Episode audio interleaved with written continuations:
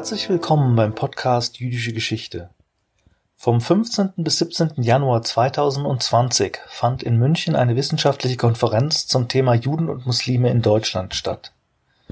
Diese vom Leo Beck Institut, der Bayerischen Akademie der Wissenschaft, des Zentrums für Antisemitismusforschung der TU Berlin sowie unserem Lehrstuhl veranstaltete Konferenz befasste sich vor allem aus wissenschaftlicher Perspektive mit der Geschichte dieser Beziehungen. In der Abschlussdiskussion allerdings kamen Vertreter verschiedener gesellschaftlicher Initiativen zum jüdisch-muslimischen Dialog zusammen. Es entspann sich eine informative und interessante Diskussion zu diesem sehr aktuellen Thema, die wir im Folgenden wiedergeben. Wir wünschen viel Freude beim Hören. Ja, schön, dass da noch ein paar da geblieben sind. Einige mussten zum Zug oder leider auch zum Flugzeug. Als ich Mittwochabend vor dem Vortrag von David Nierenberg kurz Davis Hisarchi traf, da sagte er, was willst du denn da fragen am Freitag? Wir sind doch eh alle einer Meinung. Ähm, zum einen bin ich mir da gar nicht sicher. Zum anderen ist ja auch erstmal diese eine Meinung sehr interessant. Und außerdem glaube ich, dass ihr vier so viel aus der Praxis zu erzählen habt, dass wir die Zeit schon gut rumbringen werden. Ähm, zum Ablauf, wir werden ungefähr 45, 60 Minuten reden und dann öffne ich das Podium. Ähm, Herr Brenner sagte, er sei froh, dass nach all den akademischen jetzt noch Best Practice kommt. So, hier viermal Best Practice. Wer sitzt da? Ganz rechts außen Ilja Sichrowski, geboren 1982 in Berlin, wohnhaft und sehr, sehr lebhaft in Wien. Ähm, Studium der internationalen Entwicklungspolitik. Er ist aber hier, weil er 2009 Mitbegründer war der Muslim Jewish Conference MJC, deren Generalsekretär ist und über die er uns gleich erzählen wird. Dann neben mir der schon zitierte Darius Hisarci, den unterscheidet zweierlei ganz grundlegend von Ilya Sichrowski. Zum einen ist er ein Jahr nach ihm geboren. Zum anderen ist er zwar auch in Berlin geboren, aber er ist dann zweiter Unterschied einfach immer da geblieben. Er ist Lehrer ähm, für Politik und Geschichte oder war das, das Amt Ruth sozusagen, das Lehramt. Seit 2015 ist er Vorstandsvorsitzende der KIGA, der Kreuzberger Initiative gegen Antisemitismus die sich für den muslimisch-jüdischen Dialog stark macht. Und seit einem halben Jahr, also seit August 19, äh, 2019, ist er Antidiskriminierungsbeauftragter der Senatsverwaltung für Bildung.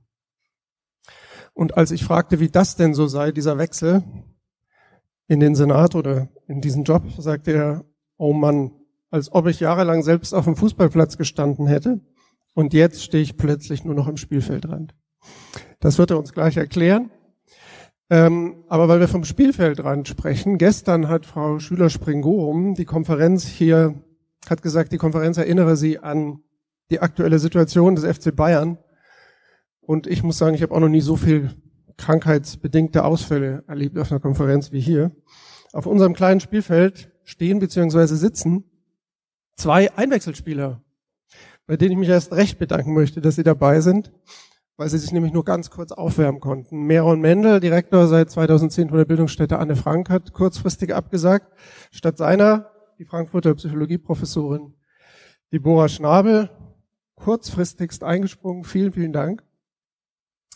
Sie wird ab Februar seine Stellvertreterin sein, hat promoviert über interkulturelle Kompetenz. Im Grunde haben wir über nichts anderes geredet die ganze Zeit hier und hat sich forschungstechnisch mit der Kontakthypothese beschäftigt. Auch um die wird es gleich sozusagen in der Praxis gehen.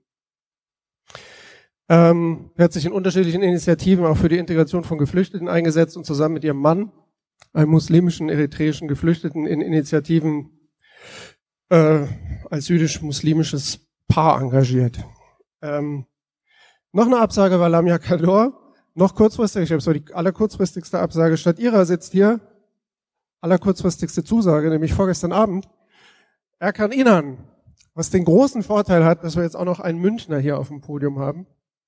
Erkan ist Mitglied beim Münchner Forum für Islam, ist auch noch gewähltes Mitglied im Münchner Migrationsbeirat, obwohl er gar kein Migrant ist, und hat zusammen mit Anita Kaminski, die auch da ist, von der jüdischen Kultusgemeinde den jüdisch-muslimischen Stammtisch gegründet. Und gerade beim Mittagessen habe ich von ihm einen wunderschönen Ausdruck gelernt.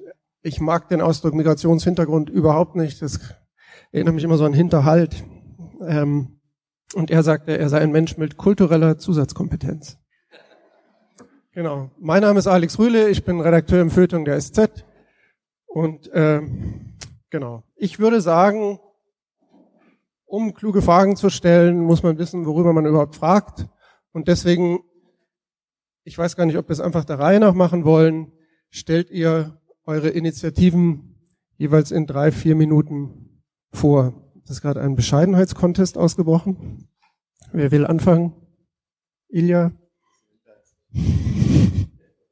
Na gut. Ähm, vielen, vielen Dank, dass ich hier sein darf und auch ein herzliches Willkommen von mir. Ich werde versuchen, das sehr kurz zu halten. Das Problem an unseren Situationen ist, dass dieses Elevator-Pitching, dass wir das schon so oft gemacht haben, also zumindest ich, äh, dass ich mir sehr schwer tue, das, was ich tue, kurz zu fassen. Äh, ich werde es trotzdem versuchen.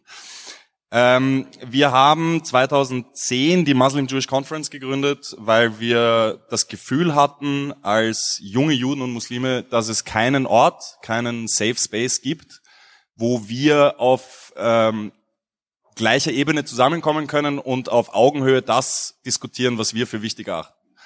Ähm, wir haben als Konsequenz die Muslim Jewish Conference in Wien gegründet 2010 äh, und haben begonnen, junge muslimische und jüdische ich mag das Wort Führungspersönlichkeiten und Young Leader überhaupt nicht. Deshalb sage ich immer Changemakers or Drivers of Change oder Multiplicators zusammenzubringen. Also Menschen, die die Möglichkeit haben, das Erlebte ähm, auch weiterzugeben und zu verbreiten in ihrem eigenen Kreis, was auch immer das ist, äh, ob das jetzt akademisch oder persönlich oder ähm, der Kaffeehausbesitzer in, in Kairo am Eck ist.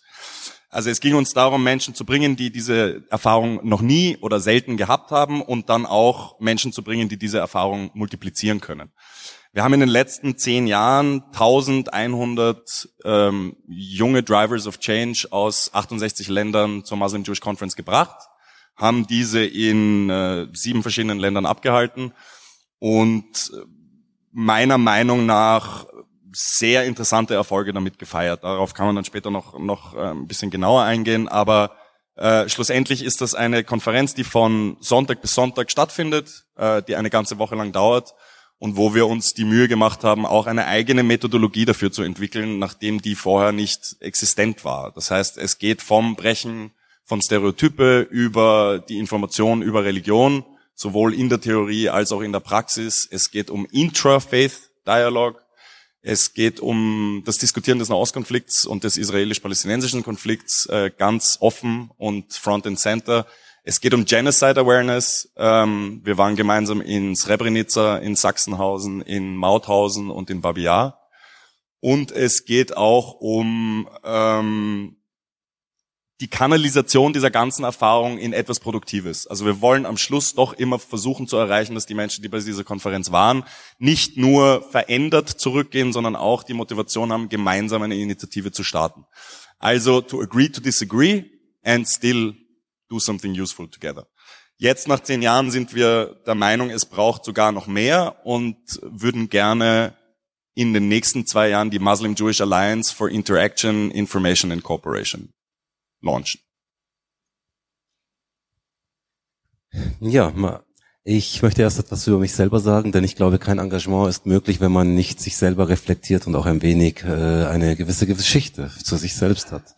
Ich bin ein typisches Gastarbeiterkind. Meine Eltern sind 72 hierher gekommen, bin hier geboren, aufgewachsen, habe drei Kinder bin bei einer sehr katholisch-christlichen bayerischen Familie groß geworden. Bin wahrscheinlich katholischer als viele, die das von sich behaupten würden, würde ich sagen. Bin seit etwa viereinhalb Jahren im Münchner Forum für Islam engagiert, bin im Bereich Kunst und Kultur der Beauftragte und wir haben hier in München etwa 180 Veranstaltungen bis jetzt gehabt. Nicht nur im jüdisch-muslimischen, sondern überhaupt mit dem Motto kritisch denken. Wer sich selber nicht reflektiert, kann nicht andere Sachen dann auf Augenhöhe begegnen. Ähm, interessant ist, dass ich heute hier ja indirekt äh, den Platz einnehme, äh, wo Lamia Kador sitzen sollte. Und da mache ich jetzt einen Brückenschlag, denn ich bin, ich habe ja mit der Anita Kaminski vor etwa dreieinhalb Jahren, vier Jahren den äh, Münchner jüdisch-muslimischen Stammtisch ins Leben gerufen und das ist da passiert, als äh, Lamia Kador ihr Buch im Jüdischen Museum in München vorgestellt hat. Und ich habe mir gedacht, hey, die Christen kennst du jetzt wirklich von A bis Z, ob evangelisch, katholisch, Adventgemeinde, alles. Aber ich kenne keinen einzigen Juden oder Jüdin. Wie kann das eigentlich sein? Irgendwas läuft doch schief. Und man muss wissen, das Münchner Forum für Islam ist in etwa drei Minuten Fußweg von der Synagoge hier am Jakobsplatz entfernt. Eine Moschee entfernt von einem äh, von einer Synagoge drei Minuten und wir kennen uns nicht oder also kein einziger, das ist doch unmöglich.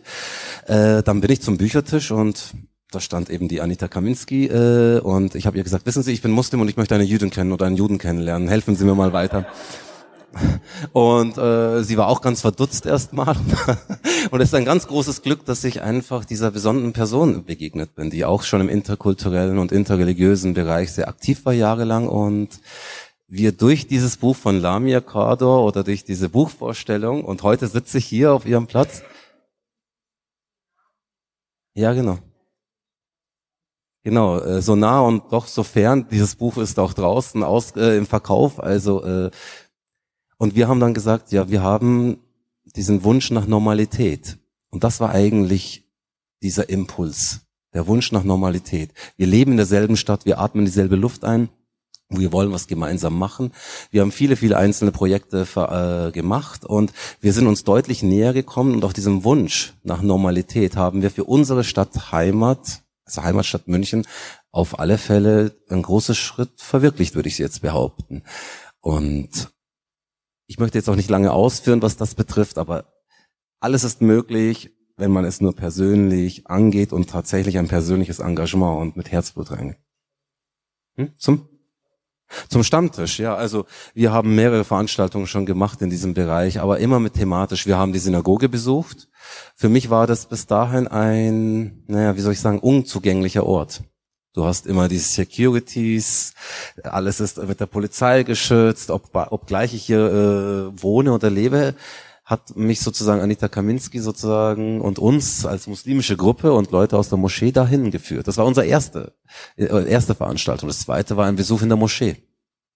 Danach haben wir ein, eine Veranstaltung im Jüdischen Museum gemacht, wo wir Dervish Ishalja eingeladen haben und die Frage gestellt haben, machen jüdisch-muslimische Allianzen überhaupt Sinn? Warum? Weil wenn wir dieses Warum nicht klären, ist alles nur so eine One-Man- oder One-Woman-Show und wir machen es, aber es verpufft. Wir müssen den Mehrwert erkennen. Und diesen Mehrwert haben wir Genau, und zu siebt, es war im Jahr als, interessanterweise, wir als Moscheeverein haben auch einen Kunst- und Kulturbereich, der heißt Ausarten, Perspektivwechsel durch Kunst. Und im Rahmen dessen haben wir als Stammtisch mit Eran Shakina einen Kinderworkshop gemacht für jüdische und muslimische Kinder. Die Eltern haben sich draußen unterhalten und Kaffee getrunken. Das war der Sekundäreffekt. Und die Kinder haben äh, diesen Zeichen- und Malworkshop gemacht. Das Interessante war, es war genau in der Zeit 70 Jahre äh, Gründung Israel, die Diskussion, äh, dass die Botschaft von Tel Aviv nach Jerusalem kommt. Und trotz dieser Krisensituation haben wir das gemacht. Und glauben Sie mir, wir haben uns sicherlich auf beiden Seiten keine großen Freunde gemacht. Genau. Damit gebe ich weiter. Ja, vielen Dank. Ähm, ich finde das ähm, sehr wichtig, was du gesagt hast zum Thema Normalität. Und ich finde es auch schön, dass du mit dem Privaten angefangen hast. Und äh, dem möchte ich mich ganz kurz anschließen, bevor ich was äh, zur Arbeit von der äh, Bildungsstätte Anne Frank in Frankfurt sage. Ähm, und zwar, weil ich zu diesem Thema auch nur durch äh, eine private Erfahrung gekommen bin, als äh, Jüdin, die in Frankfurt im sehr jüdischen Kontext groß geworden ist und ähm, sich dann in einen Muslimen verliebt hat und äh, mit ihm eine Familie gegründet hat, der äh, dazu auch noch äh, schwarz ist und als Geflüchteter nach Deutschland kam. Und auf einmal bekam dieses Thema für mich einen sehr, sehr hohen Stellenwert. Und ähm, das Engagement beginn, begann eigentlich, weil wir uns beide Normalität gewünscht haben. Deswegen fand ich das so wichtig, was du gesagt hast. Und ähm, Engagement findet eben dann auch häufig von Einzelpersonen und Einzelinitiativen auf sehr, sehr lokaler Ebene statt und es war sehr Anfassbares, was man so vielleicht in der Breite ähm, gar nicht sieht. Und ich würde mir wünschen, dass wir vielleicht später auch noch so ein bisschen darüber diskutieren können, ähm, wie das erweitert werden kann. Ähm, aber nun jetzt vielleicht zur, zur Bildungsstätte Anne Frank. Ähm, wir machen dort äh, politische Bildungsarbeit und zwar nicht nur zum Thema Antisemitismus, sondern auch zu den Themen Rassismus, ähm, Anti-Islamfeindlichkeit und so weiter und so fort. Ähm, das heißt, wir tragen zwar Anne Frank im Namen und diese Figur hat auch einen sehr hohen Stellenwert für uns und ähm, eine sehr hohe Signalfunktion, weil wir eben auch mit äh, Kindern und Jugendlichen arbeiten und Anne Frank natürlich da auch eine Figur darstellt, mit der man sich als Jugendliche oder Jugendlicher auch identifizieren kann. Ähm, gleichzeitig ist es uns wichtig, dass wir Jugendliche, aber auch Pädagoginnen dazu befähigen, einen aktiven Anteil an unserer freiheitlich-demokratischen Gesellschaft äh, zu haben. Und zwar ähm, vor allem Solidarität zu leben und gleichzeitig kritisch zu hinterfragen. Das heißt, ähm, unser Bildungsauftrag ist es nicht nur Wissen zu vermitteln, sondern auch auf übergeordneter Ebene Kompetenzen zu entwickeln, mit dem es uns möglich ist, ähm, auch allgemein gegen rechte Tendenzen stark zu werden. Und ich hatte schon kurz angerissen, diese zwei Zielgruppen, also wir gehen an, an Schulen, arbeiten mit Kindern und Jugendlichen zu den unterschiedlichen Themen, aber eben auch ganz stark mit Pädagoginnen ähm, und ähm, machen da äh, Bildung zu übergeordneten Themen, aber auch Einzelfallberatung. Das heißt, es kommen auch Pädagoginnen auf uns zu, ähm, wo es an Schulen vielleicht antisemitische, antimuslimische Vorfälle gab, ziehen uns zu Rate. Das hat dann auch dazu geführt, dass wir vor ein paar Jahren ähm, die Initiative Response ins Leben gerufen haben, ähm, wo äh, Menschen, die ähm, rassistische Übergriffe jeglicher Art erlebt haben, Beratung finden. Es ist ein Team von Psychologen und Pädagoginnen, die dort arbeiten. Und ähm, das neueste Projekt ist tatsächlich auch eine Meldestelle für ähm, rassistische Übergriffe, weil wir äh, das Gefühl hatten und das auch die Zahlen bestärkt haben, dass das äh, viel zu wenig dokumentiert wird, was da passiert. Genau, das ist erstmal Ja, äh, mein Name ist Derwish Sarja. Ich bin sehr froh, hier zu sein, weil ähm, das Thema ähm, der Tagung dieser Konferenz etwas, was mich im Privaten wie im Beruflichen sehr bewegt. Ähm, scheinbar geht es Ihnen nicht so viel anders, dass Sie drei Tage das hier durchgehalten haben. Also mein Respekt an alle, die äh, noch da sind. Ähm, ich bin der Vorsitzende der Kreuzberger Initiative gegen Antisemitismus, kurz KIGA. Und die wurde vor 15 Jahren gegründet äh, als Reaktion auf ähm, immer deutlicher werdenden Antisemitismus in Kreuzberg. Und wer schon mal in Kreuzberg war, jetzt ist das ein bisschen anders, jetzt ist das sehr hip, äh, vielleicht sogar eine Steigerung hipster. Ähm, vor, vor 15 Jahren war das sehr äh, türkisch äh, geprägt und galt als kleinen Istanbul. Ähm, also der, der Strache könnte auch sagen, wir wollen nicht, dass Wien Kreuzberg wird. Ähm, und die Kiga-Mitbegründer haben vor 15 Jahren festgestellt, ähm, einige sind sich nicht mal zu schade, um auch äh, antisemitische Flugblätterartige Geschichten in der Nähe der Frenkelufer Synagoge in Kreuzberg ähm, liegen zu lassen, ähm, Schmierereien. Insbesondere muss man sich auch den zeitlichen Kontext äh, vor Augen halten. Es ist die Zeit der äh, Intifada, äh, unmittelbar nach dem 11. September wo also Verschwörungsmythen ähm, aufkeimen äh, bis zum geht nicht mehr. Und als es dann den Anschlag auf die Neva Shalom Synagoge in Istanbul gab, haben äh, die Kiga-Gründer gesagt, so jetzt müssen wir auf die Straße und ein deutliches Zeichen setzen, Solidarität mit Jüdinnen und Juden und ähm, ein klares äh, ähm, Zeichen gegen Ant, äh, Antisemitismus. Und diese Kundgebung war zweisprachig, Deutsch und Türkisch. Und den deutschen Part hat damals Denis Yücel übernommen. Er sagt Ihnen vielleicht auch noch was, der äh, Weltjournalist. Ähm, so begann die Geschichte der Kiga als ein Protest aus, aus Kreuzberg heraus und äh, nahm schnell ein, eine Gestalt eines Vereins an, was gegen Antisemitismus vor allem pädagogisch kämpft und hatte einen Fokus auf Antisemitismus im muslimisch-migrantischen Milieu.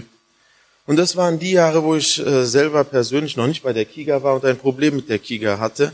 Ähm, ich bin auch Kind von äh, Gastarbeitern und diesen Fokus auf Antisemitismus unter Muslimen äh, empfand ich als ein, eine, eine falsche Fokussierung und ähm, eine zu deutliche Fokussierung, die nicht mehr hilft, Muslime zu erreichen. Also die werden da so sehr an den Pranger gestellt, dass niemand mehr Lust hat zu sagen, okay, toll, dass äh, irgendwelche Kreuzberger Menschen da uns mal sagen, wie scheiße wir sind. Jetzt äh, machen wir mal was. Äh, sondern dass es Abwehrreaktionen auslöst und äh, sie das Gefühl haben, okay, da will man uns noch was anheften. Ähm, und in, in, in diesem Spannungsfeld äh, mich bewegend habe ich irgendwann angefangen, ähm, mich bei der Giga zu engagieren. Ähm, warum ich das in dieser Deutlichkeit sage, ist, äh, ähm, hat einen pädagogischen Hintergrund. Ich will Ihnen etwas vermitteln. Und zwar, so ein Engagement äh, kostet Überwindung. Ähm, es, es kostet Zugeständnisse. Ähm, wir haben im, im, im Gespräch vorhin äh, beim Mittagessen einen Moment gehabt, wo Erkan und, und Ilya gesagt haben, nein, wir sind da äh, stärker und, und äh, mutiger und wir halten nicht die andere Wange hin. Schließlich sind wir keine Christen. Es gab so einen Moment, es geht, ging um was anderes. Ähm, meine Erfahrung aus meiner Arbeit in der pädagogischen äh, Praxis eine andere.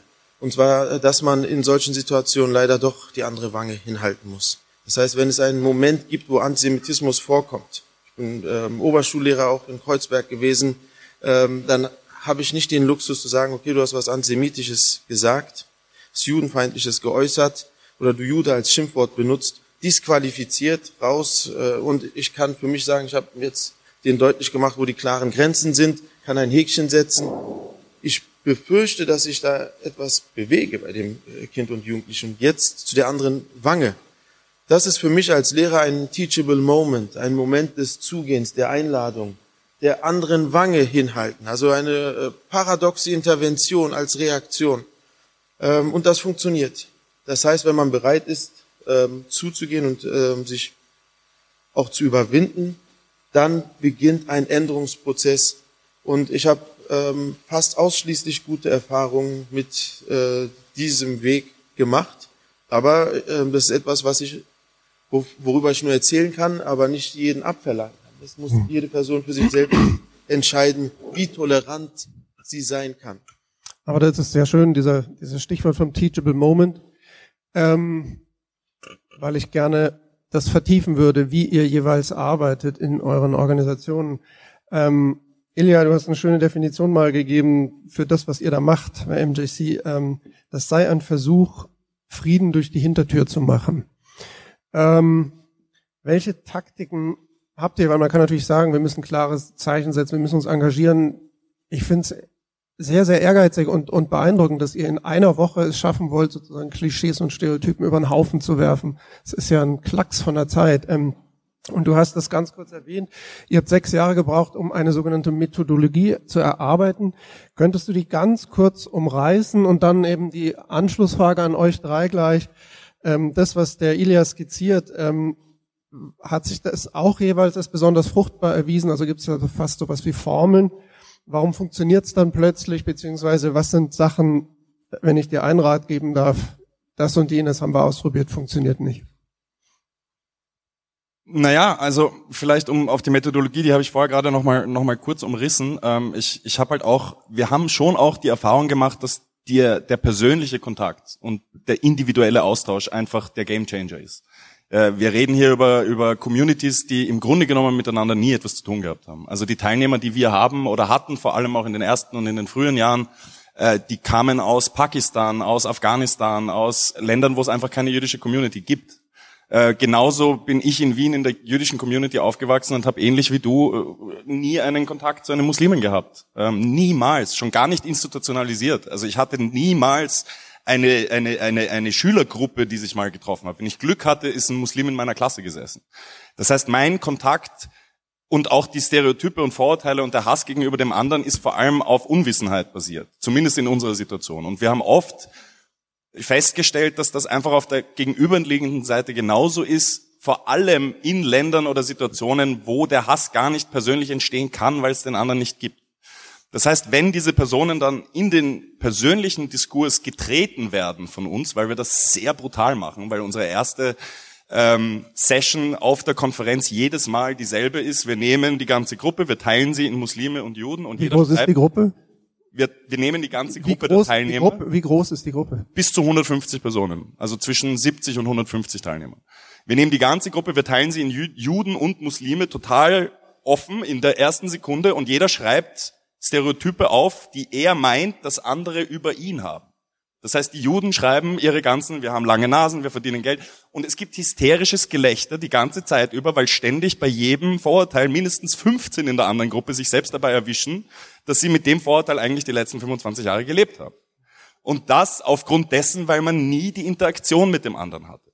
Das heißt, diese Methodologie, die wir dann eigentlich aus Fehlern erlernt haben, weil wir immer wieder gemerkt haben, da fehlt noch was, ist ein Nehmen des Gehörten, Nehmen des Indoktrinierten über 30 Jahre und das innerhalb von einer Woche brutalst aus dem Fenster werfen. Das beginnt mit einer sehr selbsttherapeutischen Zugang zu Stereotypen, ähm, bisschen wie Anonymous Alcoholics in dieser ersten Session. Das geht dann über die Information über Religion, eben in Praxis und Theorie. Ich höre nicht nur, was das Judentum oder der Islam ist, ich sehe meine Mitkonferenzteilnehmer beten dreimal am Tag, weil es eben gleich nebenan ist und nicht irgendwo abgeteilt oder sonst irgendwas. Ich äh, habe einen intrareligiösen Dialog, wo ich plötzlich feststelle, dass ich als säkularer Jude sehr viel mehr gemeinsam habe als mit dem säkularen Muslim, der auf meiner Konferenz, äh, auf derselben Konferenz teilnimmt, als mit dem religiösen Juden in meiner eigenen Religionsgruppe. Weil ich als homosexueller Vertreter meiner Religionsgruppe viel mehr zu tun habe mit dem liberalen Vertreter der anderen, als mit dem religiösen, der ein Problem mit Homosexualität hat. Das heißt, plötzlich ist die Frage, wer sind wir und wer sind die anderen relevant. Ähm, wenn man das dann noch abschmeckt mit einem Zugang zum Nahostkonflikt, wo wir brutalst sagen, es interessiert mich mehr oder weniger nicht, was deine Meinung ist. Wir müssen zu einem Punkt kommen, wo wir anderer Meinung sein können und dann trotzdem uns auf Probleme konzentrieren. Dann kommt man weiter. Und wir haben da einen Trick gewählt, der wahrscheinlich ziemlich gemein ist. Wir haben einfach das, äh, Parent, den Parent Circle eingeladen. Jedes Jahr. Das ist eine israelische Organisation von Menschen, die Familienmitglieder verloren haben durch den Konflikt. Und da sitzt dann ein Palästinenser, der seinen Sohn verloren hat und eine Israelin, die ihre Schwester verloren hat und reden miteinander und fragen dann diese Gruppe an 150 Personen, welchen Grund sie nennen können, dass sie nicht miteinander reden. Wirklich nur, weil ihr zu einem politischen Konflikt anderer Meinung seid, redet ihr nicht. Wir haben Leute verloren, wir reden. Jetzt erklärt uns das mal. To agree to disagree and then move on ist, glaube ich, in unserer Perspektive eine der erfolgreichsten ähm, Taktiken gewesen zu dem Konflikt. Und das dann auch nochmal mit dem Sharing Pain des anderen zu vergleichen. Also Sharing the Pain bedeutet für uns, ich kann das vielleicht auch an einer persönlichen Geschichte kurz erklären ähm, und möchte aber die Person nicht erwähnen, weil ich sie auch schützen muss zu einem bestimmten Grad. Aber wir hatten jemanden, der gekommen ist, ähm, der ein Familienmitglied auf die brutalste Art und Weise verloren hat und nicht zur Konferenz gekommen ist, um über Dialog zu sprechen. Diese Person wollte kommen, um darüber zu reden, was ihrer Familie angetan wurde und dementsprechend demjenigen das auch vorhalten, der das angetan hat, in einer generalisierten Sicht. Ich habe sie dann gesehen am Freitag Nachmittag in Sachsenhausen mit dem Kopf auf der Schulter eines homosexuellen Israelis, hab ihr zugenickt, sie hat mir zugenickt ähm, und ohne ein Wort zu sagen, habe ich eigentlich mit meinen Augen gesagt, vielen Dank, dass du da bist. Und sie hat ohne ein Wort zu sagen geantwortet, vielen Dank, dass ich da sein kann, ich verstehe es. Ähm, und hat dann eigentlich mit Worten nur noch gesagt, super Ilja, hast es geschafft, ich bin verwirrt. Und ich glaube, das ist es, wohin wir am Schluss kommen müssen, zu dieser Verwirrtheit, zu diesem Zerstören von Narrativen, mit denen wir in die Diskussion reingeben und eigentlich einem kompletten Neuaufbau eines Weltbilds. Es gibt die Juden nicht, es gibt die Muslime nicht, es gibt die Säkularen und Religiösen nicht, es gibt nur mich und dich und du bist Mohammed oder Abdul oder Sarah oder Fatima und ich bin Mosche oder, oder, oder Horst und wir müssen uns unsere Verbindung jetzt gemeinsam aufbauen. Und wir müssen gemeinsam, du und ich, uns irgendwie klar machen, was in dieser Beziehung wichtig ist, was nicht wichtig ist und wo wir damit kommen. Und ich glaube, diese Individualisierung, dieses aufs Individuum runterbrechen mit, Methodol mit, mit einer Methodologie, die wir schmerzhaft erlernen mussten, ähm, hat am Schluss dieses Gesamtpaket geschaffen, wo wir es tatsächlich schaffen, dass jemand, der noch nie mit einem Juden geredet hat oder noch nie mit einem Muslimen geredet hat, schwerst antisemitisch, schwerst antimuslimisch rassistisch ist, in zehn Tagen geheilt ist und auch nicht mehr rückfällig wird. Weil dieses Prinzip des anderen nicht mehr funktioniert, wenn ich auf einmal fünf persönliche Freunde beim anderen habe. Die Juden gibt's nicht mehr. Ich denke ständig darüber, dass mich der Mosche genervt hat, weil er in der Nacht geschnarcht hat. End of story. Derisch, magst du? Dass wir nicht jedes Mal dieselbe. Ähm, die, die Frage war ja, was funktioniert absolut nicht? Zuerst was funktioniert und Okay. vielleicht auch was, was absolut nicht funktioniert, weil du sagst, dass ihr habt sechs Jahre lang schmerzhaften Prozess hinter euch. Ja, Was also du lieber machen möchtest. einiges kann sich wiederholen, so unterschiedlich ist das ja nicht. Wir haben es mit Menschen zu tun und es, es geht darum, äh, Menschen zu überzeugen. Gleichzeitig ist aber ein Kampf gegen Antisemitismus zum Beispiel oder gegen antimuslimischen Rassismus oder Islamophobie, wie man es auch nennen möchte. Äh, Es geht äh, im, Grunde um eine dieselbe Sache. Immer ein schwieriger Prozess. Ja, das ist wie ähm, ein absurder Vergleich. Ähm, mit, mit äh, zwei Stück äh, schön äh, Kirschsahnetorte hat man eine Plauze vorne. Äh, das geht schnell. Das wieder loszuwerden erfordert Anstrengung. Ähm, und Vorurteile, Ressentiments ähm, eignet man sich schnell an. Also irgendwie gibt es da eine, eine menschliche äh, Offenheit und eine Zuneigung dafür. Denn ich wurde äh, heute auch von Anita gefragt, also wie, wie schätzt du das denn jetzt ein? Ähm, wie wirkt das? Erreichst du Leute? schwierig. Ja? Also ein, ein Populist schafft es auf einmal, irgendeine eine Masse vielleicht zu mobilisieren, ähm, aber ein, ein Pädagoge ist froh, wenn ein paar in, in, in der Runde ähm, sichtbar ihre, ihre Denkprozesse äh, ver, vermitteln. Dann ähm, ist mein Abend, also Tag schon gerettet. Also wenn man das so versucht zu quantifizieren, ist das schwierig mit irgendeiner befriedigenden äh, Message solche Veranstaltungen ähm, zu verlassen. Aber was wirkt, ist natürlich Wertschätzung, Zuneigung, Interesse ähm, und das auch in, in solchen schwierigen und, und belastenden Themenkomplexen. Also ähm, zurück zu dieser paradoxen Intervention, ähm, dass man dann auf einmal zugeht und umarmt und sagt, was denn passiert? Also nicht umarmt sind äh, in Bildern gesprochen. Ja? Ich brauche jetzt nicht einen, einen Schüler, der sich antisemitisch äußert, auch noch äh, irgendwie. Ähm, das ist nicht die Message. Es geht aber darum, ich, ich will verstehen, woher das kommt. Warum sagst du das? Warum denkst du das? Was passiert da? Ähm, denn wenn man sich diese Mühen macht, weiß man auch, ein Besuch äh, äh, standardmäßig dann in der KZ-Gedenkstätte Sachsenhausen ist nicht die Antwort. Denn die Verbindung, du Jude als Schimpfwort, wurde gar nicht aus einem Kontext ähm, gespeist. Ähm, wir als Kiga haben so ein 3B-Modell irgendwann äh, ent, ent, entwickelt in diesen Jahren 3B, so anlehnt an Scharanskis 3D-Modell in, in, in, in, äh, beim äh, vor allem Bekämpfen äh, israelbezogenen Antisemitismus. Bildung, Beratung und Begegnung. Und Begegnung ist ein Teil davon. Und dort haben wir festgestellt, jüdisch-muslimische Begegnungen sind insbesondere fruchtbar, wenn man äh, in muslimischen Milieus Antisemitismus bekämpfen will. Und da muss man Interesse zeigen, da braucht man Zeit. Ähm, wir haben aber in dieser Dialogarbeit, die eigentlich das Ziel hatte, Antisemitismus zu bekämpfen, festgestellt, das kann nicht äh, unser Ziel sein. Wir müssen das andersrum drehen. Unser Ziel ist eigentlich der Dialog, der Austausch, ist die Freundschaft und nicht die Bekämpfung von Antisemitismus. Antisemitismus müssen wir bekämpfen, um unser Ziel auf Begegnung, Freundschaft, Dialog äh, äh, zu kommen. Aber komischerweise sind wir erst drauf gekommen, als äh, wir im Prozess waren, nicht äh, vorher. Also manche Sachen muss man auch ausprobieren. Und die Kiga probiert zig Sachen aus, in der Hoffnung, dass irgendwas wirkt. Also da sind wir ein bisschen wie äh, Jägermeister, da sind zig Kräuter drin, irgendwas muss wirken. Ähm, das, man, man muss immer wieder ähm, dranbleiben und ich glaube, am Ende ist es äh, fast ein, ein, eine kleine Genugtuung, um zu sagen, naja, ich zumindest für, für mich und für meinen Anteil habe viel gemacht, was absolut nicht funktioniert als Gegensatz dazu, das habe ich auch schon äh, anklingen lassen, ist äh, Menschen, und jetzt beginnt die große Herausforderung, wie gehen wir dann mit, mit äh, AfD oder mit, mit Rechten in unserem Land um.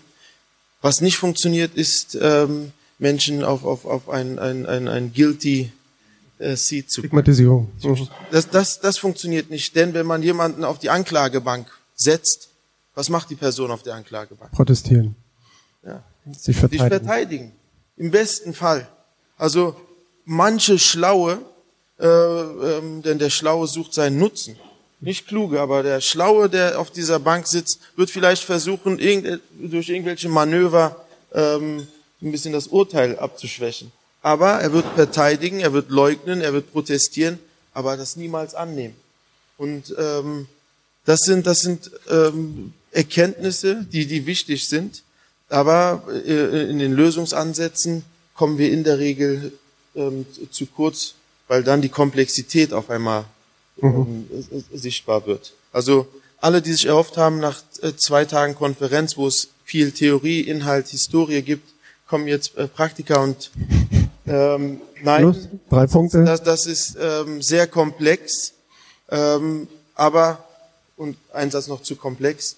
Antisemitismus zum Beispiel ist komplex. Das bedeutet aber nicht, dass wir einen pädagogischen Umgang damit das noch weiter verkomplizieren müssen. Ja, das nicht. Da braucht man kein Antisemitismus-Experte zu sein im, im schulischen Kontext, äh, wenn jemand du Jude als Schimpfwort benutzt, dazwischen zu gehen und sagen, stopp. Also das ist immer so ein Abwägen und ein, ein Balanceakt. Danke. Das ist jetzt nach zwei Tagen Theorie eben der ganz kurze Praxisteil. Ich würde trotzdem einen kurzen Schlenker machen zu Debois als Psychologieprofessorin, ob sie vielleicht was zur sogenannten Kontakthypothese sagen kann, zu der du ja geforscht hast. Und im Grunde sind da beides ja Belege dafür. Äh, Genau, gerne. Und ich würde ganz gerne an dem anschließen, was du gesagt hast zu den Stereotypen, warum wir die uns so schnell aneignen. Das hat natürlich, äh, also das ist was hochpsychologisches. Jetzt packe ich mal ein ganz kleines bisschen äh, Psychologie-Expertenwissen aus, äh, weil nämlich äh, interessanterweise Stereotype eigentlich eine wichtige und organisierende Funktion für das Gehirn des Menschen haben. Also ohne Stereotype könnten wir gar nicht funktionieren, weil die Welt nämlich ganz schön komplex ist und unser Gehirn die Welt gar nicht bewältigen könnte ohne Schubladen. Ähm, und jetzt ist natürlich die Frage, wann wird's gefährlich? Und ähm, da sagen wir in der Psychologie, ich weiß nicht, wie es in anderen Disziplinen ist, und in der Soziologie ist es auch so, ähm, dass sie dann gefährlich werden, wenn es keinen Abgleich mit der Realität gibt. Also, wenn sie Theorien bleiben und ich mich in meiner Meinung rein auf diese theoretischen ähm, äh, mental generierten Stereotype berufe. Und ich aber was anderes in der Realität sehe oder eben nicht sehen kann und es deswegen keine Veränderung gibt. Und was bedeutet das jetzt, äh, und jetzt komme ich vielleicht auch kurz zur Kontakthypothese, denn äh, wie gibt es den Abgleich mit der Realität durch Kontakt? Ja, also es ist eigentlich ganz, ganz leicht. Und diese sogenannte Kontakthypothese, für die, die sie vielleicht nicht kennen oder nicht genau kennen. Es ist eine sehr, sehr alte äh, Theorie, eine sozialpsychologische Theorie aus den 60ern, ähm, wo es äh, kommt eigentlich aus dem amerikanischen Raum, wo es um den Abbau von äh, rassistischen Stereotypen gegenüber ähm, der schwarzen Bevölkerung ursprünglich mal ging und als ähm, als äh, das Thema, wie gehen wir mit Stereotypen gegenüber Geflüchteten in Deutschland um, gab es eine Initiative aus äh, vielen Wissenschaftlern in Deutschland, die sich zusammengetan haben und sich überlegt haben, wie können wir diese alte These eigentlich nutzen, um auch zu, zu erforschen, ob es ähm, für andere Themen der Diskriminierung auch anwendbar ist. Und äh, da ich ja auch äh, praktisch aktiv bin, ist, ist das mal ein wunderbarer Fall, wo Theorie und Forschung und Praxis eigentlich total Hand in Hand gehen, weil wir als Prak Praktiker machen ja nichts anderes, als Kontaktmomente zu schaffen. Nun äh, gibt es aber in der Theorie ein paar Details, die ich aber auch für diese praktische Arbeit so wichtig finde, denn man hat in wahnsinnig vielen ähm, wissenschaftlichen Untersuchungen herausgefunden, dass nicht jeder Kontakt erfolgreich ist. Und äh, dass es bestimmte klare Bedingungen gibt, die Kontakt braucht, damit er erfolgreich werden kann. Und das wissen wir als Praktiker oft implizit, aber es es, es ist eben nicht explizit und es ist auch oft schwer umzusetzen. Und um ein paar zu nennen, ist, ähm, ähm, dass es Kontaktsituationen geben muss, wo es ein gemeinsames Ziel gibt. Und oft ist das ein Ziel wie ähm, wir spielen gemeinsam Fußball oder wir spielen etwas gemeinsam. Das macht man natürlich in wissenschaftlichen Untersuchungen immer gerne, dass man etwas neutral, einen neutralen Kontext schafft, wo es eigentlich nicht um äh, die Themen Antisemitismus oder Islamfeindlichkeit oder Diskriminierung geht, sondern um etwas ganz anderes und um die Möglichkeit, sich auf anderer Ebene zu begegnen. Und das, und die, zweite Bedingung ist, dass das sehr, sehr gut moderiert sein muss. Das heißt, es muss Experten geben, die sehr einfühlsam sind für die Vorbehalte und ähm, Empfindungen. Vorhin kam ja auch das Thema Emotionen, was ich sehr wichtig fand, als Psychologin wahrscheinlich äh, nicht anders zu erwarten, äh, dass, dass wir dem Raum geben. Und zu deiner Eingangsfrage, glaube ich, was macht es erfolgreich, ist, dass wir Klar, ich höre es immer wieder und ich empfinde das auch so. Es braucht Räume für Normalität, wo wir ganz ungezwungen miteinander interagieren können und wo sich auch ganz normaler Kontakt ergeben kann. Aber dann ähm, gibt es auch Grenzen dieser Normalität, weil wir das nicht in allen Zielgruppen so durchführen können. Also das geht vielleicht für ähm, akademische Jugendliche, die auf einem bestimmten Reflexionsniveau sind, aber vielleicht nicht äh, für Jugendliche an Haupt- oder Realschulen, die ähm, diesen Art der Austausch, des Austausches nicht kennen. Und ähm, da müssen wir uns überlegen, wie gehen wir mit anderen Zielgruppen um. Ja, also ähm, wie schaffen wir es da ähm, auch Raum für Vorbehalte, für Empfindungen, für Ängste zu schaffen, die ausgesprochen werden dürfen und nicht unter diesem Deckmantel der Normalität immer unter den Tisch gekehrt werden. Das ist mir sehr wichtig. Okay, danke.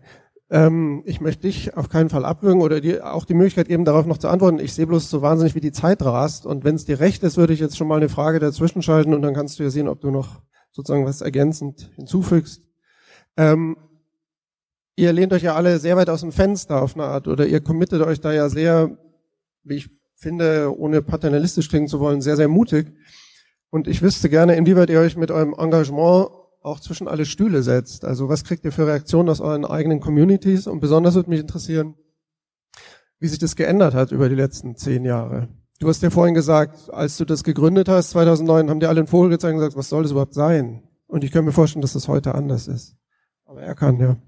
Ja, also ich würde trotzdem einiges ergänzen wollen oder sagen wollen. Also zudem, ich fühle mich in der Pflicht, etwas zu sagen wegen der Backe, ganz klar. Äh, diese nicht die nächste Backe hinzureichen.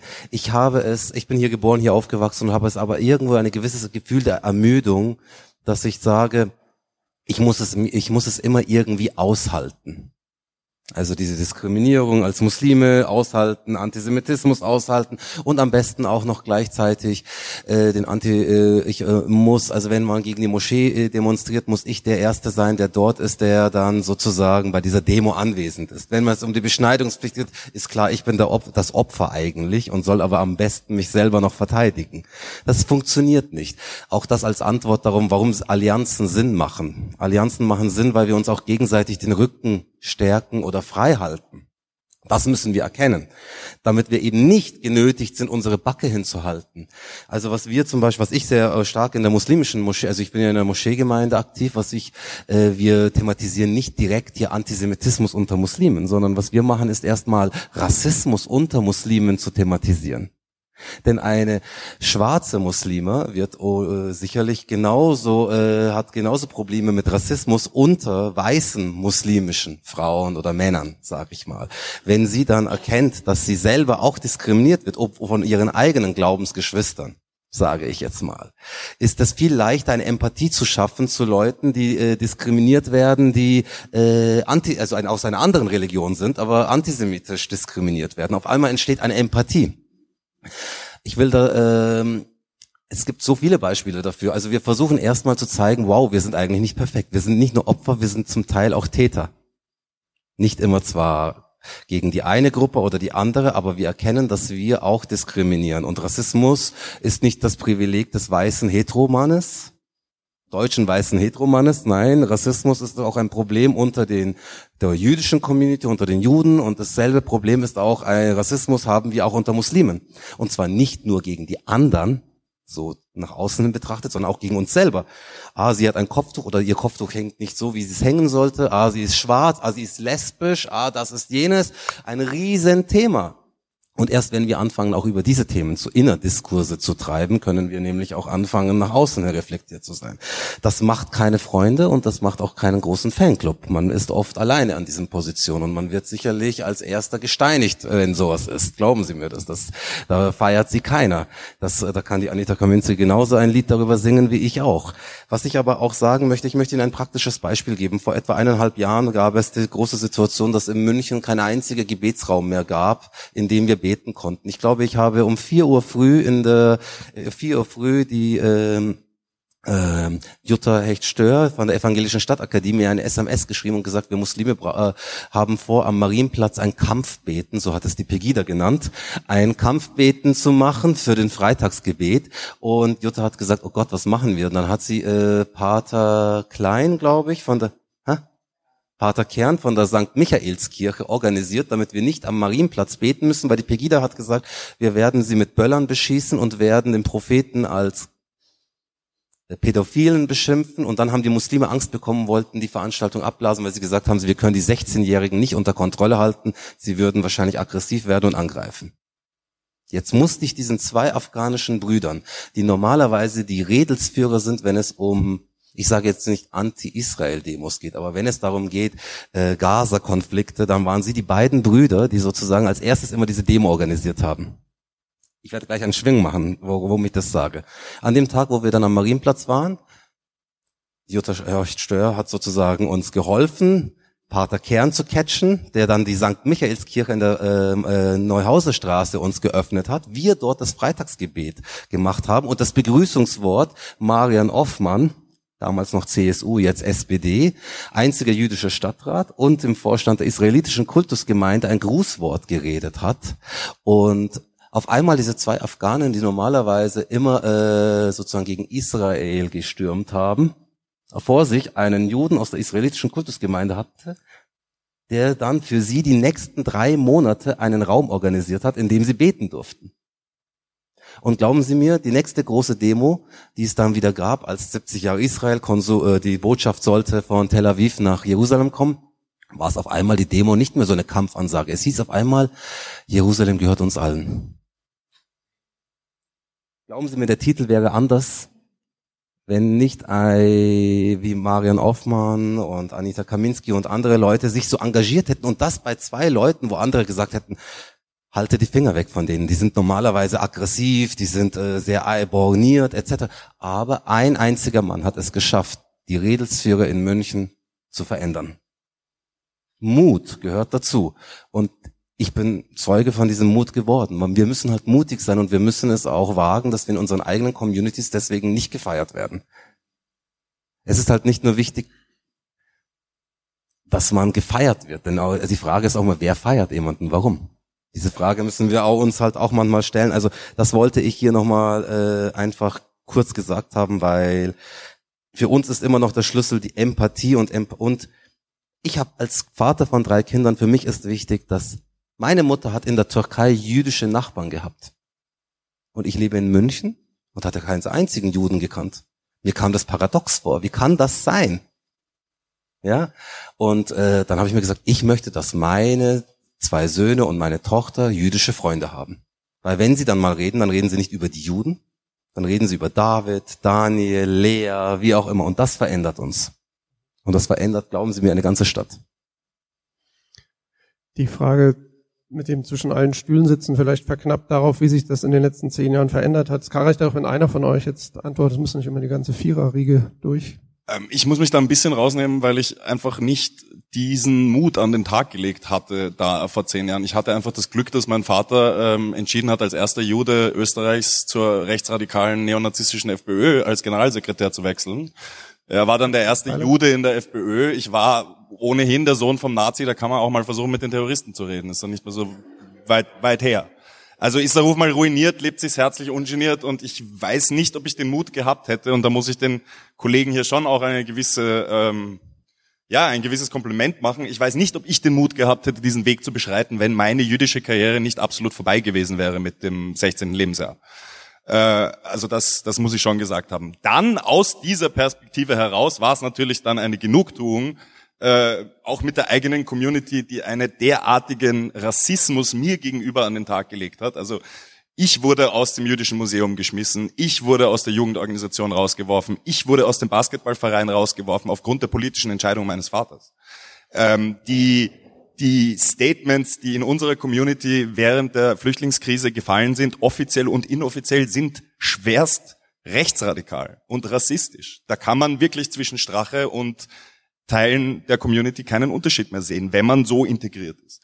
Also für mich war das nicht so ein Problem, weil ich habe mich nie zu Hause gefühlt in der jüdischen Community, in der ich aufgewachsen bin und habe als Sohn eines Großvaters, der in der Wehrmacht war, Sohn eines Großvaters, der geflohen ist als Jude und dann britischer Soldat war, Sohn eines jüdischen Vaters, der rechtsradikal und Neonazi geworden ist und Sohn einer äh, protestantischen Mutter, die zum Judentum übergetreten ist und dann schwerst islamophob äh, geworden ist und antimuslimisch rassistisch und vor dem Fernseher sitzt und mir erzählt, dass sie uns alle ähm, bald in den See schmeißen, wenn wir noch mehr reinlassen, die ich übrigens auch in zehn Jahren nicht geschafft habe, auch nur fünf Minuten zu verändern.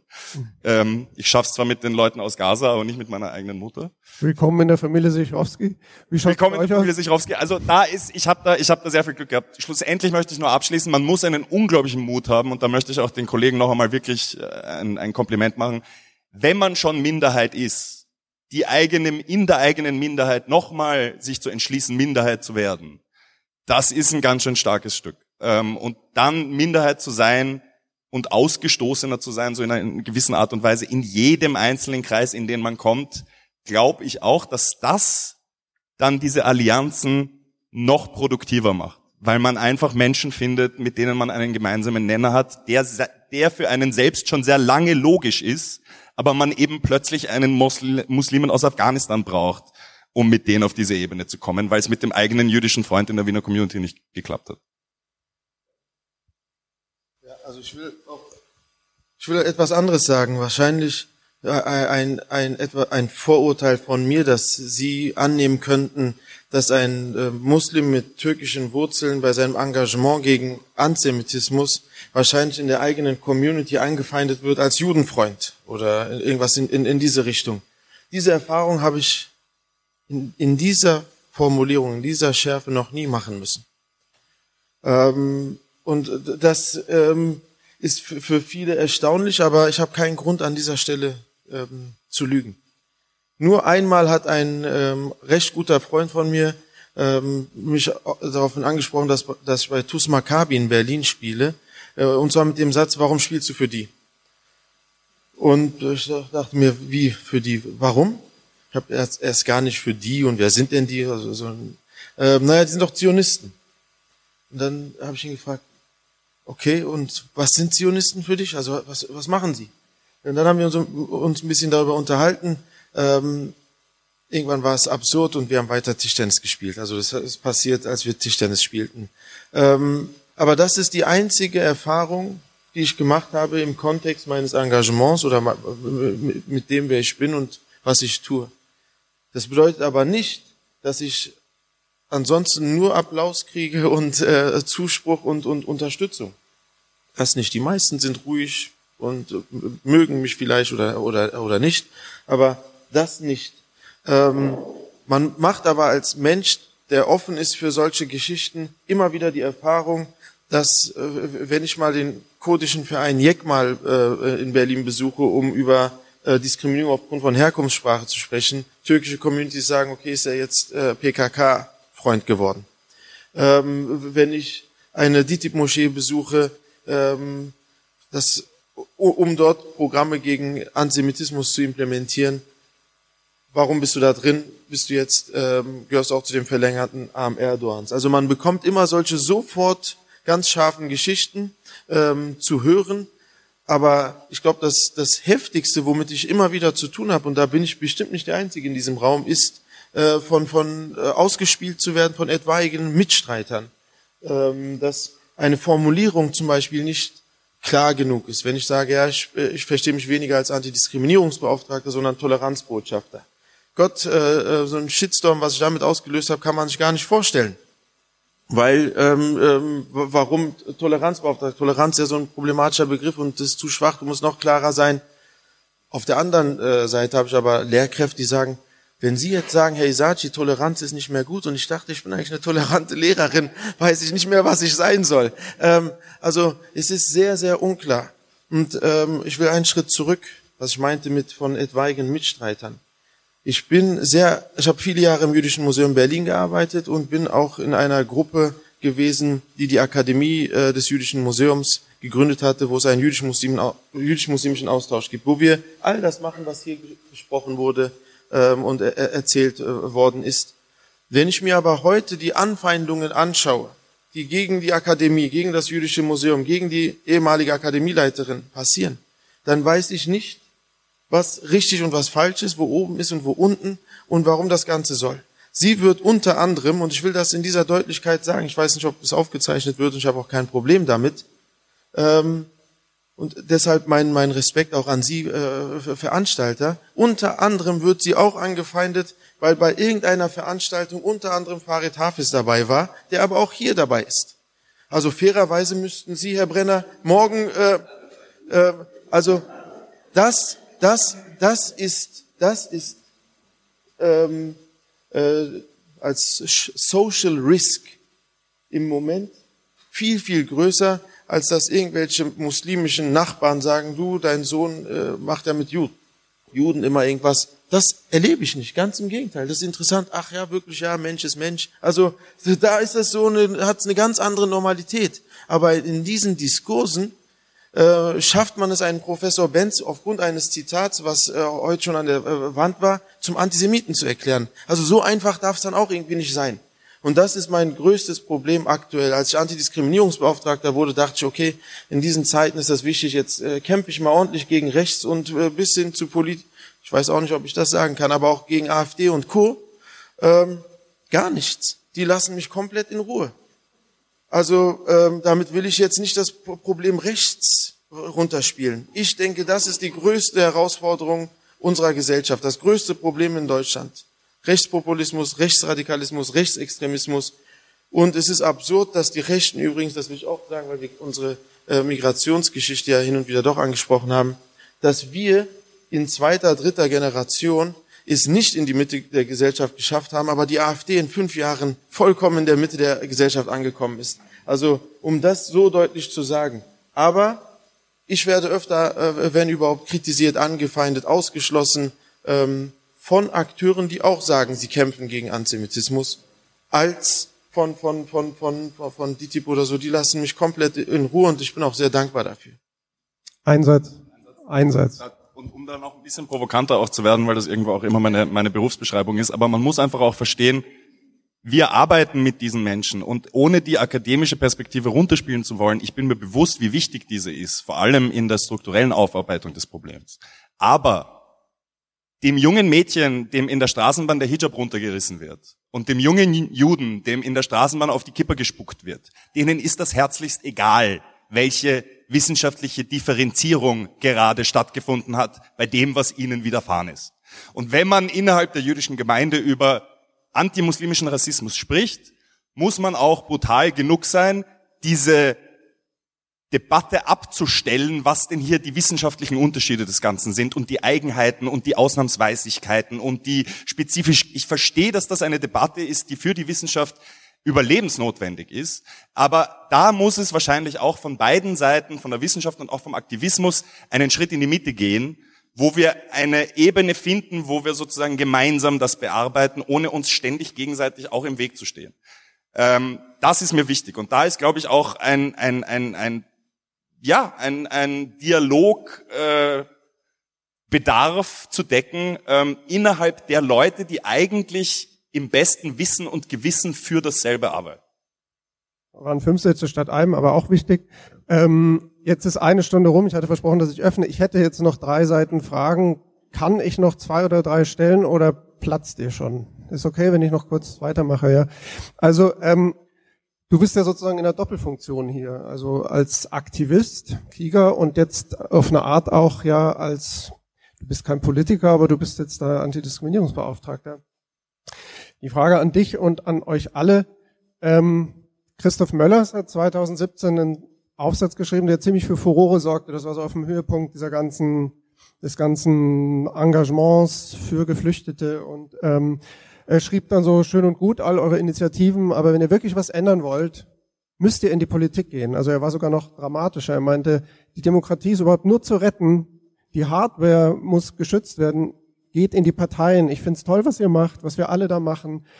Aber im Grunde, und das bedeutet vor allem anderen Zitat, in politische Parteien einzutreten und einen relevanten Teil seiner Zeit in diesen zu verbringen. Wer Demokratie und Freiheit für Lebensformen hält, wird sie nicht an das System delegieren und sich über dieses beklagen dürfen.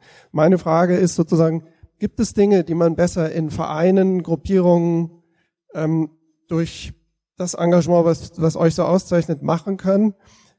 Und oder habt ihr euch jemals überlegt, eben in irgendeine Partei einzutreten, in die Politik selber zu gehen. Möchtest du zuerst, weil du ja sozusagen beides gerade Spielfeldrand und ähm, also natürlich habe ich mit den Gedanken gespielt, auch parteipolitisch aktiv ähm, zu, zu werden. Bei mir hat sich das nicht ergeben. Ich habe, glaube ich, tanze schon auf, auf genügend Hochzeiten. Ähm, und in, in welcher Form man das macht, ist, ist, ist der zweite Schritt. Ich glaube, im, im Moment brauchen wir einen gesellschaftlichen Ruck, um zu erkennen, dass etwas getan werden muss, und zwar jetzt und nicht später. Und, und nicht nur morgen, also jetzt. Ähm, und da, da macht parteipolitisches Engagement sehr viel äh, Sinn. Denn wenn man sich damit befasst, dann weiß man, also in Deutschland spricht man ja sogar, es gibt ja Politikwissenschaftler, die von, von Parteiendiktaturen sprechen. Also äh, da wird schon sehr viel entschieden, so ist das nicht. Und es macht Sinn. Wer Kapazitäten hat äh, oder Ambitionen, äh, kann ich auch nur äh, für, für, raten. Für mich selber hat es sich bisher nicht ähm, ergeben. Ich habe einen anderen äh, Lebensweg äh, genommen. Ich habe früh geheiratet ähm, und äh, spiele gerne Fußball, so dass ich wenig äh, Zeit hatte, mich noch bei irgendeiner Partei mir. Ähm, aber ja, also ich, ich denke, das ist eine spannende Frage, weil das direkt in, in Richtung äh, äh was tun jemanden bewegt. Aber als ähm, Karteileiche in einer Partei einfach Mitglied zu sein, das ist ähm, das ist nicht gemeint von Möllers, ne? Das, das, das ist es äh, auch nicht. Ja, ich, euch? Denn man sieht, äh, einen Satz noch, man sieht zum Beispiel, das muss man übertragen. Ich glaube, genauso wie man jetzt ein Bewusstsein hat, was manchmal auch über gewisse Ziele hinausschießt, ähm, für, für, für Umwelt und Klima, ähm, brauchen wir so, so ein, ein Bewusstsein für, für, für die Themen Diskriminierung, Rassismus, Antisemitismus. Also wir, wir müssen äh, finden, ähm, was bedeutet in diesem Bereich Mülltrennung? Was bedeutet in diesem Bereich äh, weniger Flugzeug, mehr Bahnfahrten? Was bedeutet es im, im, im Konkreten und wie kann ich am besten dagegen äh, vorgehen? Und für mich, also als Vorsatz 2020, ähm, ist, ist genau äh, das, äh, das Thema. Wie äh, finden wir eine Greta für Antirassismus? Witzig, fast dasselbe hat Deborah Schnabel mir gemeldet. Ich, ich lese es kurz vor aus deiner Mail. Es bräuchte Fridays for Future nicht nur für das Klima, sondern gleichermaßen für Vielfalt. Willst du das noch ausführen? Ja, also ich kann das dann nur ergänzen. Ich habe tatsächlich genau das Gleiche ähm, im Vorfeld gesagt und ähm, ich glaube, es braucht gar nicht dieses äh, institutionalisierte parteipolitische Engagement. Also ähm, bildungspolitisches, demokratisches Engagement kann bottom-up passieren und zwar von jeder Person aus der Gesellschaft heraus. Und ich glaube, das zu, also ich möchte damit nicht ähm, den Wert von Politikern herunterspielen und auch nicht, dass es wichtig ist, dass es viel politisches Engagement auf lokaler Ebene gibt, auch für unsere Themen. Äh, gleichzeitig, äh, glaube ich, darf man nicht den, die Macht unterschätzen, was wir jetzt auch bei Fridays for Future sehen, ähm, die Engagement aus der Mitte der Gesellschaft heraus für ein Thema haben kann. Eine, eine solche Macht, dass sie Konzerne unter Druck setzen kann, dass sie politischen Einfluss nehmen, dass sie mit äh, äh parteipolitischen Akteuren zusammenarbeiten, ohne, und das kann ich jetzt für mich persönlich sagen, ständig gebremst, ausgebremst zu werden. Weil sobald wir an eine Institution, an eine Partei, an eine ähm, Grundordnung, Handbuch, was weiß ich, gebunden sind, ähm, macht es auch ein Stückchen weit langsamer. Und ähm, dieses Engagement ist ganz oft ganz stark an der Einzelperson, in, in den Schulen, in den Vereinen vor Ort relevant. Und ich glaube, da müssen wir uns viel mehr zutrauen. Wollt ihr noch oder kann ich nächste? Naja, also ich habe bestimmt jede Woche ein Gespräch mit einem der Parteivertreter oder einem, der politisch aktiv ist. Jede Woche. Mhm. Und ich bin ja auch politisch aktiv, indem ich im Migrationsbeirat bin und sozusagen in einem beratenden äh, Gremium bin, was äh, sozusagen die Stadt München Fragen mit ihren Informationen rausrücken muss. Sie müssen mir antworten. Diese Position ist mir lieber, als wenn ich in der Position bin, in dem ich antworten muss, sage ich erstmal. Abgesehen davon ist, die, ist es auch einfacher, äh, mit allen zu reden, als mich festzulegen in einer Partei. Und ich glaube, dass man viele Sachen hinter verschlossenen Türen klären kann und weniger plakativ machen muss. Also das geht dem Derwisch sicher genauso, aber äh, viele Dinge kann man äh, hinter Hintertüren schon klären und die Sache ist von äh, Tisch oder sie wird äh, thematisiert, ohne dass ich es plakativ in der Zeitung oder sonst wo äh, abgedruckt haben muss. Es funktioniert auf alle Fälle. Politisches ohne politisches Engagement funktioniert es nicht. Ohne Kooperationen funktioniert es nicht, ohne Mitstreiter funktioniert es nicht. Aber es ist halt sehr umfangreich und man muss auf vielen Beinen aufgestellt sein. Man kann nicht sagen, man kann nur Kunst, Kultur machen, man kann nur politisch aktiv sein, nein. Und wenn wir jetzt unterschiedlich aktiv sind, dann müssten wir zumindest untereinander uns auch vernetzen, damit wir uns ergänzen. Also ich kann höchstens sagen, so ein politisches Engagement gerne als Ergänzung, ohne mich festzusetzen auf in einer Partei, sage ich jetzt mal, aber sicherlich nicht als einzige Lösung. Weil das ist so, als wenn ich sage, Bildungsarbeit mache ich in erster Linie in Gymnasien, politische Bildungsarbeit. Aber man hat nichts in der Hauptschule und nichts in der Realschule. Ja, sorry, dann brauche ich mich nicht wundern, dass diese Leute später AfD wählen. Für mich ist das das Schlimmste, was in diesem Land passiert. Ich sage Ihnen das so, wie es ist. In der Hauptschule, ich war in der Hauptschule und ich habe kein einziges Mal den Holocaust durchgenommen. Ja, ich kann jetzt sagen, oh gut, ich bin Deutscher ohne Nazi-Geschichte im wahrsten Sinne des Wortes, weder im Unterricht noch äh, historisch gesehen, ja. Aber ähm, ähm, ich will nur damit sagen, wie soll ich dann überhaupt da in diese Richtung eine gewisse Empathie haben oder äh, ein Gefühl für so etwas bekommen, wenn das nur die Gymnasium im Gymnasium äh, mitgeteilt wird oder dort eine gewisse Bildungsarbeit gemacht. Also wir müssen auch viele andere Sachen hinterfragen. Wir können nicht das Bildungssystem jetzt auf einmal reformieren, wo es eigentlich angesetzt werden müsste.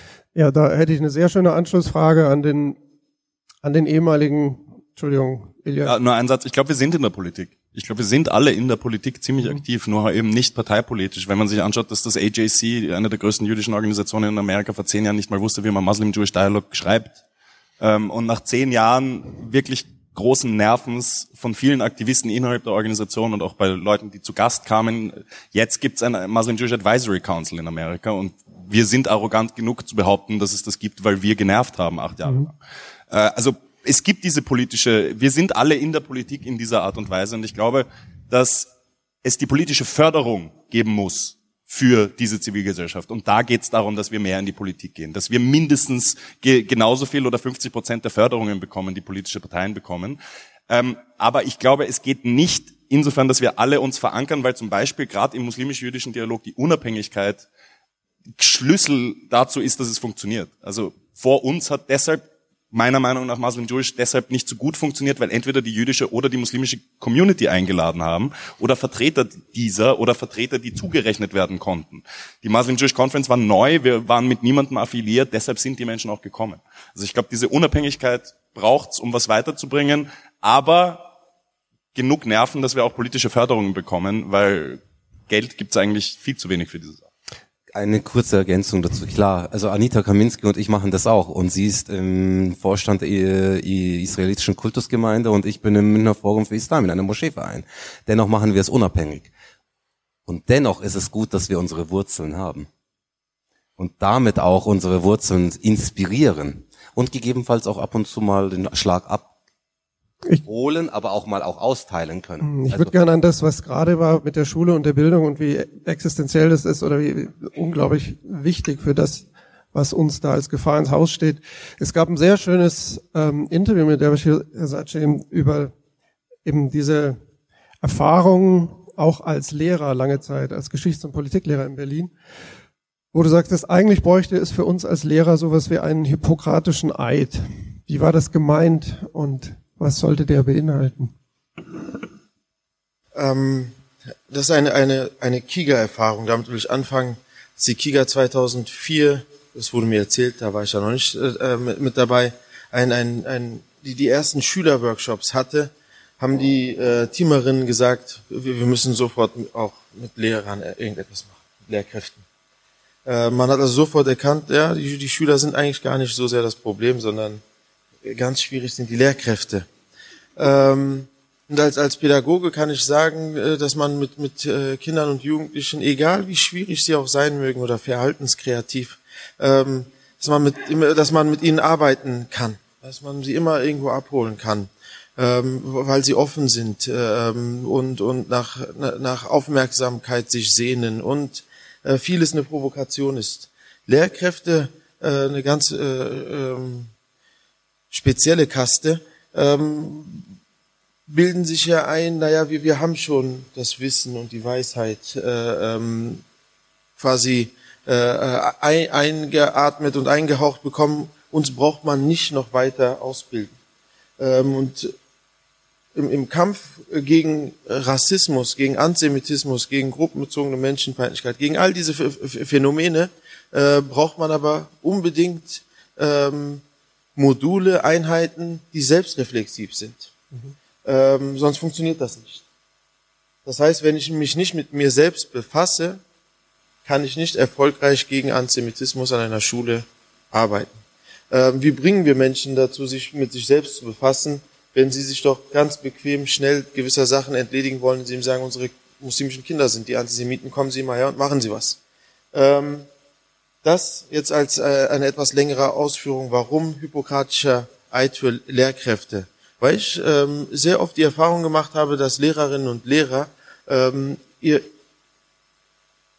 ihr, ihr, ihren, ihren Beruf, ihre Berufung, die Philosophie dahinter, die Pädagogik dahinter scheinbar irgendwie vergessen haben oder es nie hatten. Ähm, und ohne Pädagogik, ohne Empathie, ohne Mitgefühl, ohne Zuneigung, so sehr der Lehreralltag auch anstrengend ist. Also die 45 Minuten verfliegen. Ähm, wenn man Klassenzimmer Tür aufmacht, muss man erstmal sich durch äh, äh Luftblöcke äh, schneiden, äh, ähm, vor allem in der Oberschule. Ähm, es fehlt die Kreide, die Ta also es ist anstrengend, ähm, ist aber dennoch kein Grund, nicht an sich selbst zu arbeiten. Denn die Kinder und Jugendlichen, die suchen wir uns nicht aus, die wohnen in dem Viertel und sie sind schulpflichtig, aber die Lehrkraft sucht sich ihren Beruf aus, sie muss da nicht sitzen.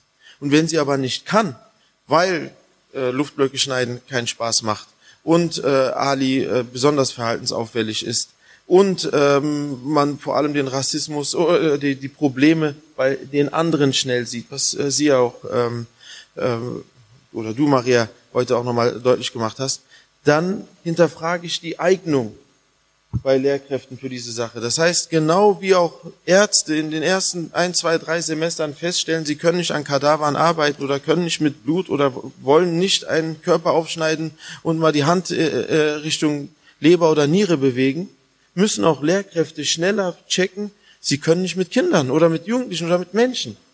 Und deshalb ähm, war das so ein bisschen für, für die Zeitung formuliert, hippokratischer Eid, vielleicht irgendeine äh, sokratische Verpflichtung oder so.